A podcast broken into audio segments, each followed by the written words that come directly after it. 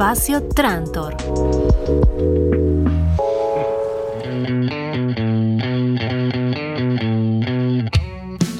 Y estamos conectados para la entrevista del día. Eh, vamos a hablar con un espacio cultural que tiene una historia muy particular, con varios hitos en su historia y una de las principales eh, particularidades que tiene este centro cultural es que es un centro cultural flotante que se encuentra en la ciudad de Corrientes. Eh, vamos a hablar con el Centro Cultural Siete Corrientes y con su coordinador Juan Ignacio Oviedo. Juan Ignacio, buenos días. Hola, buen día, ¿cómo están? ¿Qué tal? ¿Cómo andas? ¿Todo bien? Muy bien, muy bien. Me alegro. Gracias por el llamado. No, por favor, gracias a vos por atendernos. Eh, la primera pregunta que te quería hacer es quizás algo más personal, pero es ¿cómo llegaste vos a conocer el Centro Cultural? ¿Cómo llegué yo a conocer el Centro Cultural? Eh, bueno, yo soy acá de la ciudad de Corrientes, eh, nacido acá, y el Centro Cultural está ubicado en un pontón flotante, es una plataforma que antes usaba de, puerto eh, portátil para las ciudades que no tenían puerto, y, está ubicado acá en el, en el muelle del puerto de nuestra ciudad de Corrientes, amarrado ahí y yo lo conocí hace aproximadamente, yo lo conocí incluso hace, a ese flotante antes que sea un centro cultural, hace muchos años. Y hace siete, ocho años atrás fui a, un, a una obra de teatro ahí que me habían invitado y ahí me enteré que estaba funcionando como centro cultural que no sabía que funcionaba como tal en su momento. Claro, porque te pregunto esto porque una de las cosas particulares que tiene el centro en su historia es que, según leí en, las distintas entrevistas, fue entregado en comodato eh, a su director. Porque también era como un pontón abandonado, como vos decís, y parte del proyecto era reinventarlo. Era, reconstruirlo. El fundador y director es Roberto Villalba, es un médico que en este momento tiene 78 años, un médico cirujano, que encontró el, puntón en la costanera corriente, lo había visto eh, escolado, lleno de agua, como prácticamente al borde del naufragio total. Entonces hizo una propuesta al gobierno de la provincia de hacer un rescate de ese, de ese pontón con sus propios costos y convertirlo en un centro cultural. Y bueno, es así que hace 16 años que está funcionando como tal. Exacto, y además de esta eh, etapa de, reestructuración o rearmado de este pontón, eh, también fueron declarados puntos de cultura, lo cual también seguramente es un hito eh, para el Centro Cultural. Sí, Punto Cultura es un programa a nivel nacional y fue, el primer centro cultural de, de, la región, del NEA, en ser punto de cultura. Y ahora actualmente también, aparte de Punto Cultura, somos sala de música, circuito de música estable, circuito estable de música en vivo del INAMU, perdón, y somos también sala reconocida del INT, del Instituto Nacional de la Música, del Teatro. Claro, porque aparte, dentro de las cosas que tiene el Centro Cultural, que tiene, si tengo bien entendido, son dos pisos, tiene un teatro. dos pisos, sí. Tenemos un teatro construido también por, por su director, eh, en diseño propio de él, es un teatro para 60 personas en la planta alta que tiene una especie de lobby con, con un amenity ahí, un barcito, una cafetería, como para esperar las funciones o juntarse después de las funciones. Tiene una sala de teatro y tenemos una terraza más después del teatrito donde se hacen funciones al aire libre en enero, febrero y marzo, que acá los calores son insoportables. Sí, me imagino, estar cerca del agua debe ser también un alivio y eso lo hace un punto interesante también para ir a, descansar, digamos, más allá de la... Para, ir a visitarlo totalmente. Y bueno, y aparte de tener eh, teatro, eh, música, eh, tenemos un ballet estable de, mm, de adultos mayores de folclore, que funciona desde, prácticamente de la fundación del Centro Cultural. ahí se dan clases de lengua de señas, eh, cursos y talleres de grabado y pintura, como también así de teatro. Tenemos un taller de papel reciclado, papel artesanal en realidad, con, con varias fibras. Eh, ¿Qué más tenemos? Pues pintura. Eh, teníamos una transmisión online que lo veníamos haciendo, que ahora suspendimos, pero lo tomaremos en febrero que tenemos un pequeño magazine cultural que una vez a la semana eh, presentábamos algún músico, algún escritor, algún actor de la, de la zona, hacíamos una entrevista y alguna parte de, o lectura de poemas o un pequeño monólogo o algo por el estilo. Sí, sobre eso en particular te quería preguntar porque vi que el canal de YouTube que ustedes tienen también tuvo como más actividad a partir de esto de la pandemia. Esta propuesta virtual, digamos, nació de ahí. Sí, sí, sí, sí. Eso, bueno, eh, ni bien hubo el, parate de actividades, si bien respetamos los 60 días aquí en de, aislamiento que fue casi de, mediados de marzo a casi fines de mayo. Eh, en junio eh, empezaron a activarse algunas actividades y nos vimos como en la necesidad de, seguir generando algún contenido cultural. Entonces nos volcamos para hacia la iniciativa del online, que era una experiencia nueva para nosotros, si bien teníamos un canal con un par de videitos muy amateur, empezamos a generar un poquitito más de contenido, eh, a formarnos nosotros mismos, a pedir ayuda a gente que ya había hecho algo algo similar y bueno, salió un productito, se llamó F5, Actualizate, que hizo varias, varias emisiones. Sí, vi que es como una especie de, show y entrevista, o sea, los artistas presentan su obra y después hay un breve intercambio en el que se le hacen preguntas, este, por ejemplo, de, cómo es el proceso de creación y, etcétera. Exactamente, y un poco también eh, estamos en la, búsqueda de, de, saber un poco qué consumen nuestros artistas en cuanto a, cultura, si van a los espacios culturales, si escuchan a otros músicos, si, lee, si es músico, si lee literatura regional o lee poesía y viceversa. Entonces también tener un poquito, un, pantallazo más de cómo se mueven nuestros creadores ¿no? en la zona. Sí, por lo que hemos estado hablando con otros centros culturales, hubo particularmente durante la pandemia un mayor, una mayor demanda de poesía, como un espacio también de, descanso o de reflexión, digamos. Eh, puede ser, sí, sí, sí, puede ser. Eh, la poesía igualmente acá en la zona litoral está pegando un repunte muy fuerte desde hace por lo menos tres años, cuatro, que un slam de poesía o un evento de poesía podía juntar más de 100, 120 personas, como casi una banda de, rock, básicamente acá en la zona, ¿no? Por, por las dimensiones. Se sorprende mucho la reactivación literaria que está habiendo en la zona, tanto en Corrientes como en Resistencia, también Posadas, que son los lugares con los que más eh, contacto tenemos, ¿no? Y, si bien hablabas de lo del punto de cultura y este vínculo por ahí con el INAMU, este, ¿cómo es la, instancia en la que están los centros culturales, más allá de la pandemia, en una organización a nivel regional? Sé que hay una agrupación que crearon que es la ESIC, ¿puede ser? Sí, sí. Yo en este momento estoy ejerciendo como presidente de la ESIC, que es la Asociación de Espacios Culturales Independientes de Corrientes. Eh, estamos, el seis de los espacios culturales de, la ciudad, estamos reunidos en esa asociación, que somos los que más afinidades tenemos en cuanto a actividades muy similares. Después hay otros espacios culturales que por ahí es más, eh, está más como el Teatro de la Ciudad, por ejemplo, que es más un teatro, entonces está como como taller el espacio de formación artística, no como espacio cultural independiente. En, nos organizamos así en esta oportunidad. Pero bueno, volviendo a la SIC, sí, nos vimos la necesidad de, ante, ante esta circunstancia ¿no? impensada y, y que nos paralizó a todos igual de, reunirnos un poco más frecuentemente, pues si bien ya nos veníamos reuniendo en 2018, eh, formalizamos un poco más la asociación y trabajamos un poquitito más seriamente en conjunto con el, el, Instituto de Cultura de la provincia de Corrientes, con la, con la Municipalidad de Corrientes también, nos acercamos como para ver cómo podíamos paliar la situación e ir obviamente cuidando la salud, pero volviendo con las actividades paulatinamente, ¿no? Exacto. Y parte también de esto que hablabas del INAMU, algo que a mí en particular me, me preocupa, me llama la atención, es cómo se arman los circuitos de rotación de artistas. Eh, ¿Ustedes tienen pensado dentro de, por ejemplo, AESIC o con el, área de cultura de, del municipio o de la provincia, armar como un circuito de rotación? Porque pasa, por ejemplo, acá en Buenos Aires, que en el caso de las obras de teatro, se arma como un circuito llevado por los propios artistas, pero no desde una institución.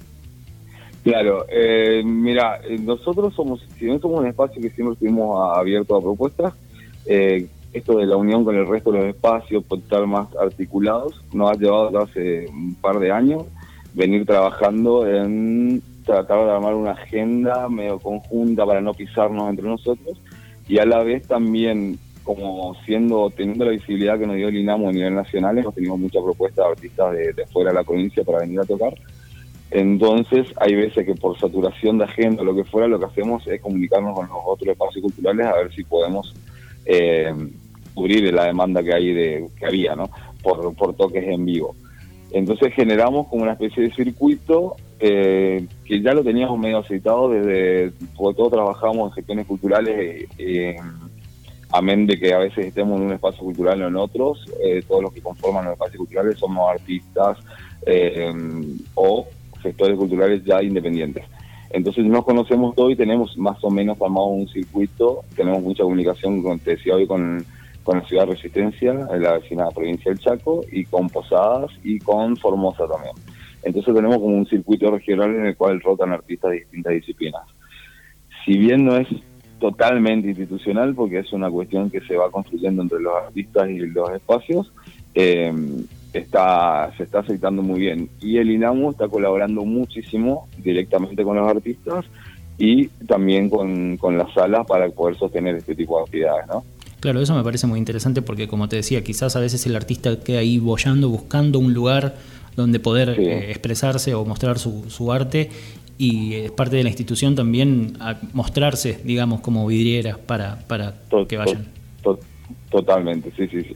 Igualmente es una práctica bastante normal esa de recibir artistas, enviar artistas de aquí hacia otro lado, es algo que se viene haciendo hace muchos años si bien ahora contamos con más apoyo de instituciones especializadas, ¿no? como el INAMU y el INT en el caso del teatro, ese tipo de cosas. Perfecto. Otra de las cosas que también vimos que es muy interesante es que tienen una feria, digamos, de emprendedores, de personas, eh, emprendimientos locales. Eh, este fin de semana se realizó una feria de emprendedores con la consigna de que sea eco-friendly, sustentable.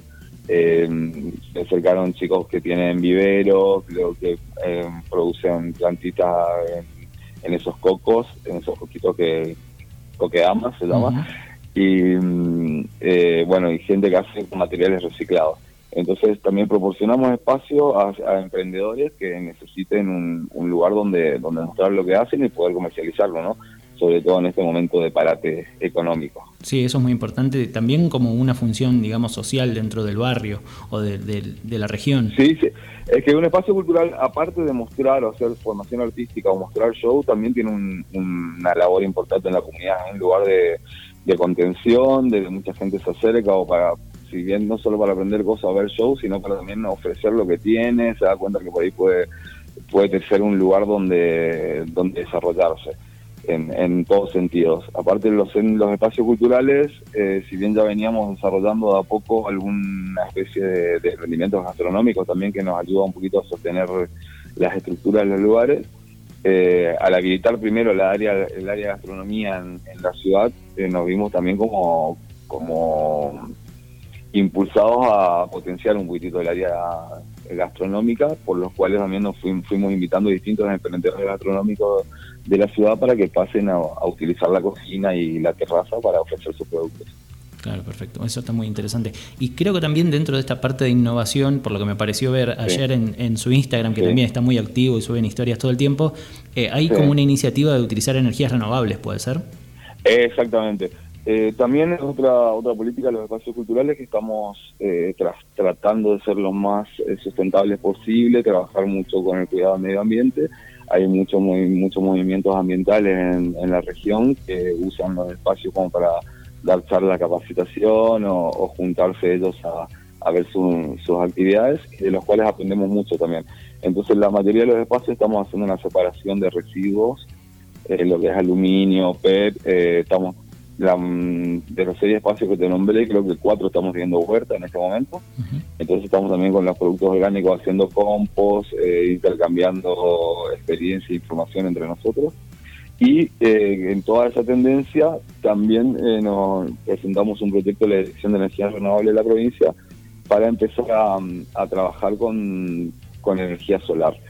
Y lo que viste ayer fue la culminación de la propuesta del, del estudio de factibilidad de qué se podría hacer y los cálculos con los ingenieros y allá nos estuvieron mostrando más o menos un diseño que esto, bueno, obviamente sigue el camino, no sé si empezaremos la parte práctica de esto el año que viene, ¿no? Bueno, me parece muy interesante también dentro de esta función social que el espacio cultural se muestre también como un ejemplo en lo que es consumo de energía, sustentabilidad, eh, es también una vidriera en ese soberanía, sentido. Soberanía alimentaria, eh, también.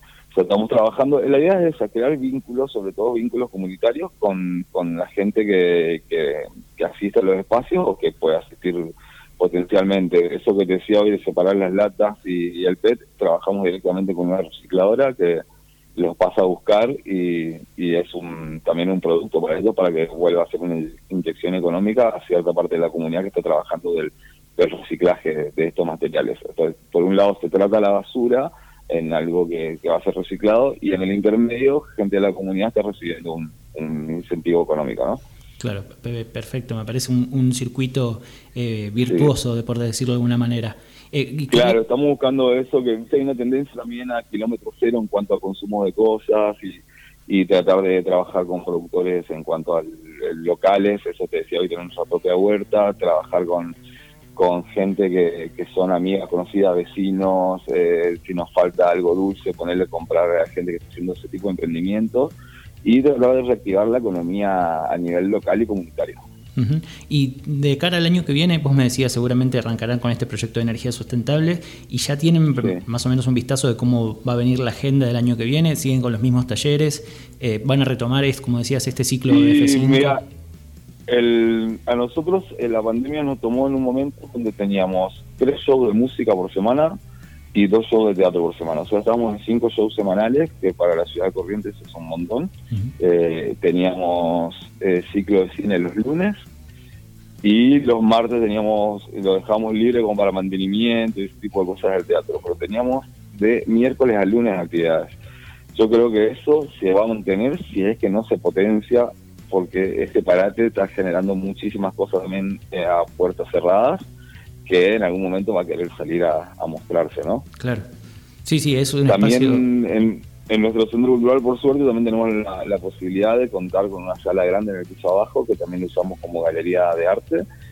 Eh, y hay muchos pintores que han trabajado a full durante esta cuarentena, durante el aislamiento obligatorio, Así que esperemos en breve poder contar con una buena serie de muestras y poder tener gente recorriéndolas, ¿no? Claro, este, esta reclusión forzada fue un espacio para que muchos artistas eh, se inspiraran, dedicaran más tiempo a su trabajo y, me imagino que todo eso va a abrir un circuito. Sí, sí, totalmente, porque es el, todo lo que generaba también el encierro, la ansiedad, ¿no?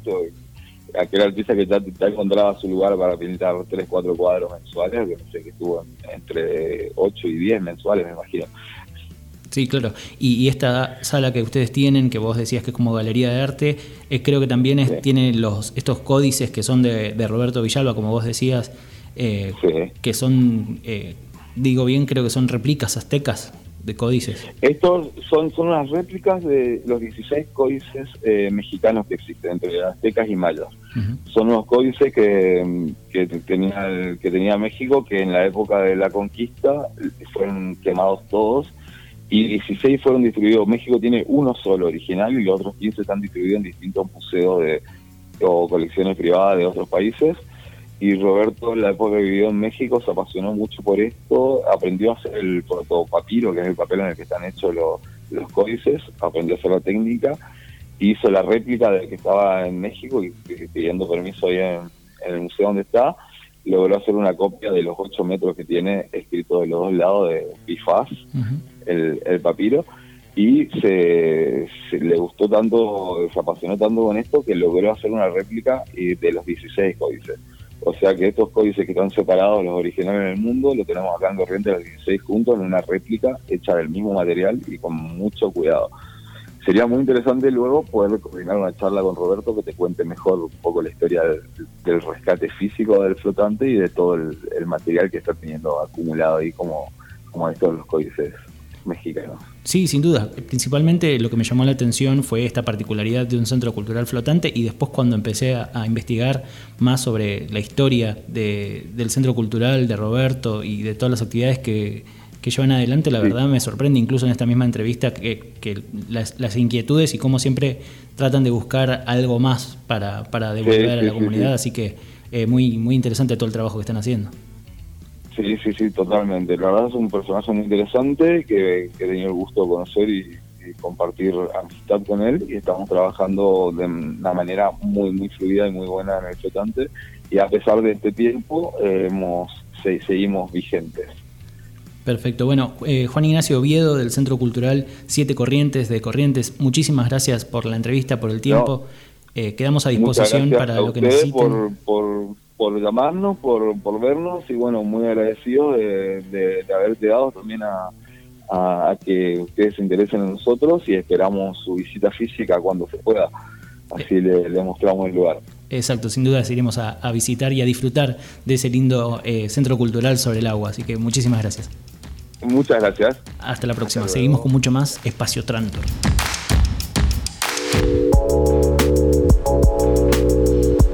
Espacio Trantor.